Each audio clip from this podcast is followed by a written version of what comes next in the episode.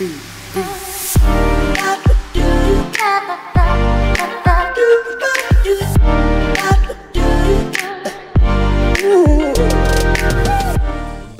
aí, gente, tudo bem? Aqui é o Pastor Sandro Soares. Esse é o nosso quarto episódio da série com o tema graça.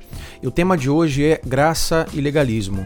Bom, o legalismo é, está adicionando nossas leis às leis de Deus como se ele perdesse alguma coisa ou precisasse da nossa ajuda. Os legalistas veem apenas as exigências e os mandamentos das Escrituras e fazem longas listas de regras pelas quais julgar as pessoas e escravizá-las, escravizá-las à lei do dever, essa lei do dever que mata o deleite, que mata o prazer. Eles também ignoram tudo o que Jesus fez para cumprir as exigências da lei em nosso lugar, para que nossa esperança e confiança estejam em nossos próprios esforços e não na obra final de Jesus, que é na verdade uma desgraça para a graça. Repreendendo tais ensinamentos errôneos, Paulo condena os legalistas dizendo: ah, Você se afastou da graça. Para as pessoas que basicamente pensavam que elas foram salvas pela graça, mas mantidas por suas próprias obras e pela sua própria lei, para que Deus então as amasse. Eles acreditavam erroneamente que se eles obedecessem, Deus os amaria. Em vez de acreditar na verdade da graça, que é que Deus nos ama para que possamos obedecer. Os esforços de obras que dominam todas as religiões, exceto o cristianismo, concentram-se legalmente no que devemos fazer para que Deus nos aceite, nos perdoe, nos abrace ou, em uma palavra, nos ame. Por outro lado, somente o cristianismo diz que as obras humanas feitas à parte do Espírito de Deus são antitéticas à graça de Deus. Romanos 11, 6 declara que se a salvação é pela graça, não é mais com base nas obras. Caso contrário, a graça não seria mais graça. De fato, somos salvos pela graça salvadora de Deus e salvos em boas obras. No entanto, essas boas obras também são pela graça de Deus através de nós. É o que o apóstolo Paulo vai dizer na sua carta aos Efésios, capítulo 2, versículo 8, 9 e 10.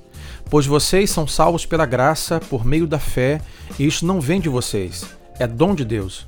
Não por obras, para que ninguém se glorie, porque somos criação de Deus realizada em Cristo Jesus para fazermos boas obras, as quais Deus preparou de antemão para que nós a praticássemos.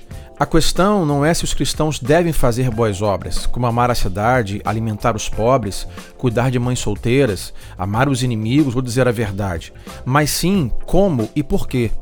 A resposta não é que fazemos boas obras para que Deus nos ame ou porque temos que fazê-las. Antes, fazemos boas obras porque, pela graça em Jesus Cristo, Deus nos ama Além disso, a graça salvadora de Deus nos transformou tão completamente que não precisamos mais fazer boas obras, mas pelo contrário, conseguimos fazer boas obras pela graça capacitadora de Deus, o Espírito Santo, que está trabalhando em nossos corações regenerados.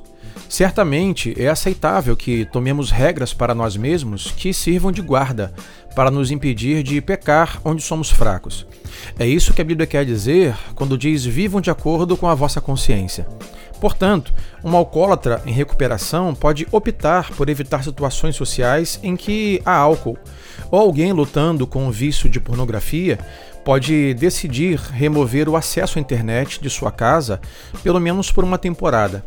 Mas, quando tomamos nossas regras e as impomos às outras pessoas como se fossem leis de Deus, é quando o legalismo começa e inicia uma grande guerra contra a graça. Que vivamos assim, não pelo legalismo, mas pela graça. Até o próximo episódio, espero aqui. Deus te abençoe.